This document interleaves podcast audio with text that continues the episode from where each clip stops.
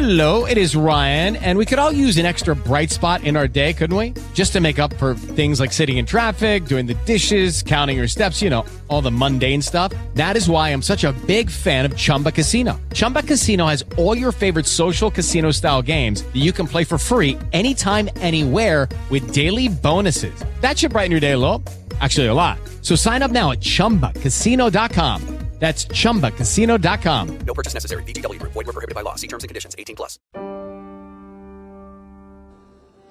Hoy sábado 25 de febrero, escuchemos el Santo Evangelio según San Lucas.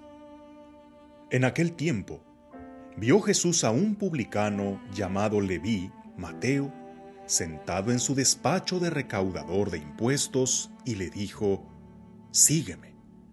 Él dejándolo todo, se levantó y lo siguió.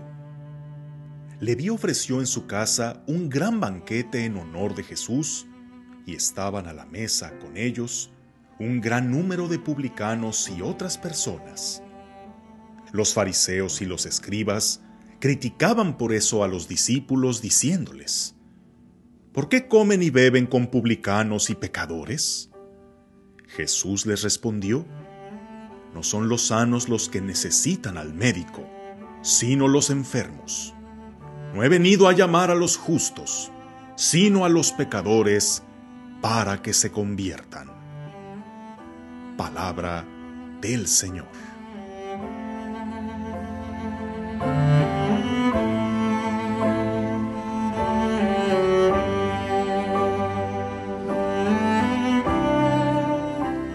El coronavirus es una amenaza actual para la salud, presente en muchos países, incluido el nuestro. No es para entrar en pánico, pero sí para entrar en acción, sobre todo en prevención y más todavía en oración. Cosas como estas son las que nos hacen darnos cuenta a los seres humanos de lo pequeños que somos. ¿Cómo es posible que un virus microscópico pueda poner de cabeza a la humanidad del siglo XXI, con todos sus logros y su tecnología? Es para que ahora más que nunca nos volvamos a Dios. Esta noticia de actualidad me hizo acordarme de un cuento, de una alegoría que me gustaría adaptar para nuestra reflexión del Evangelio de hoy. Trata de usar tu imaginación para sentirte dentro de este relato. Es una tarde cualquiera y vas manejando hacia tu casa. Sintonizas la radio. El noticiero cuenta una noticia de poca importancia, que en el otro lado del mundo han muerto algunas personas por un nuevo virus de gripe. No le prestas mucha atención a ese acontecimiento. Pero la siguiente semana ya no son tres, sino tres mil personas las que han muerto por esta enfermedad, que es muy contagiosa en pocos días termina con tu vida y no existe medicina ni vacuna para tratarlo. Los países empiezan a cerrar fronteras, las medidas de seguridad se vuelven extremas, pero aún así el virus no se logra contener y cada día aparece en más lugares. Son días de alarma mundial y la gente está desquiciada. Esto es realmente grave. Y de repente viene la noticia esperada se ha descifrado el código de ADN del virus. Se puede ya hacer un antídoto. Va a requerirse la sangre de alguien que no haya sido infectado. Y de hecho, en todo el país se corre la voz de que todos vayan al hospital más cercano para que les practiquen un examen de sangre. Vas de voluntario con tu familia, junto con unos vecinos, preguntándote, ¿qué pasará? ¿Será este el fin del mundo?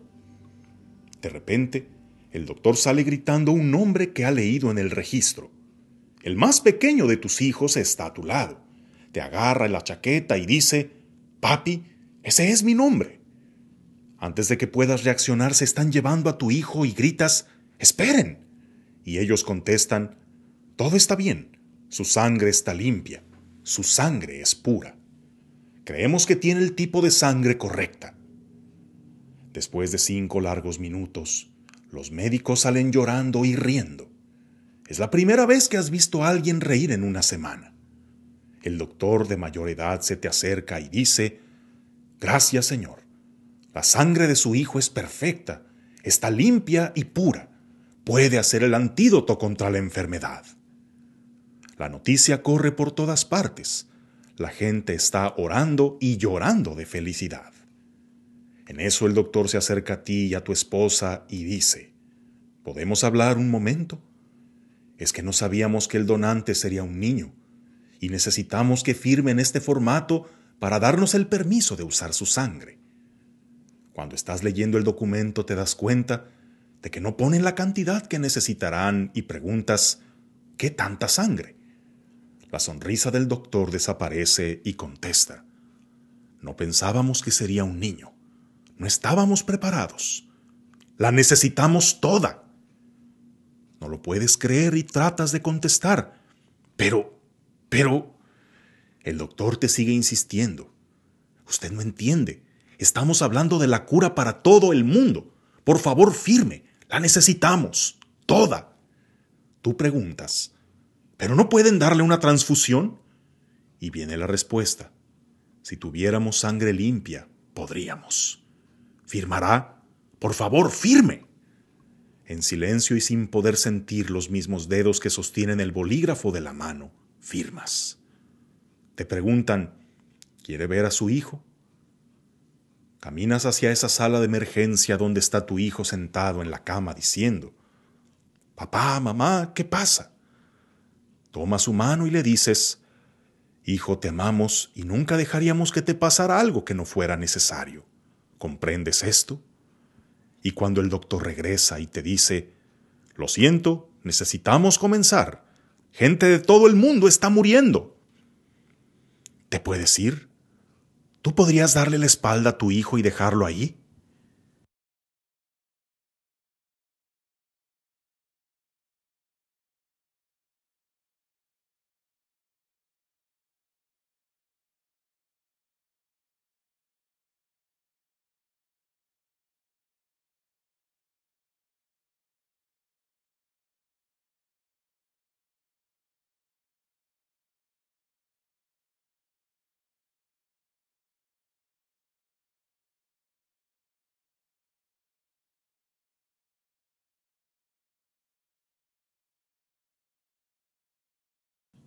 Hicieron lo necesario, tomaron toda la sangre de tu hijo, se encontró el antídoto y se erradicó la epidemia. Al año siguiente, se organizó una ceremonia para honrar a tu hijo que había su sangre salvado al mundo.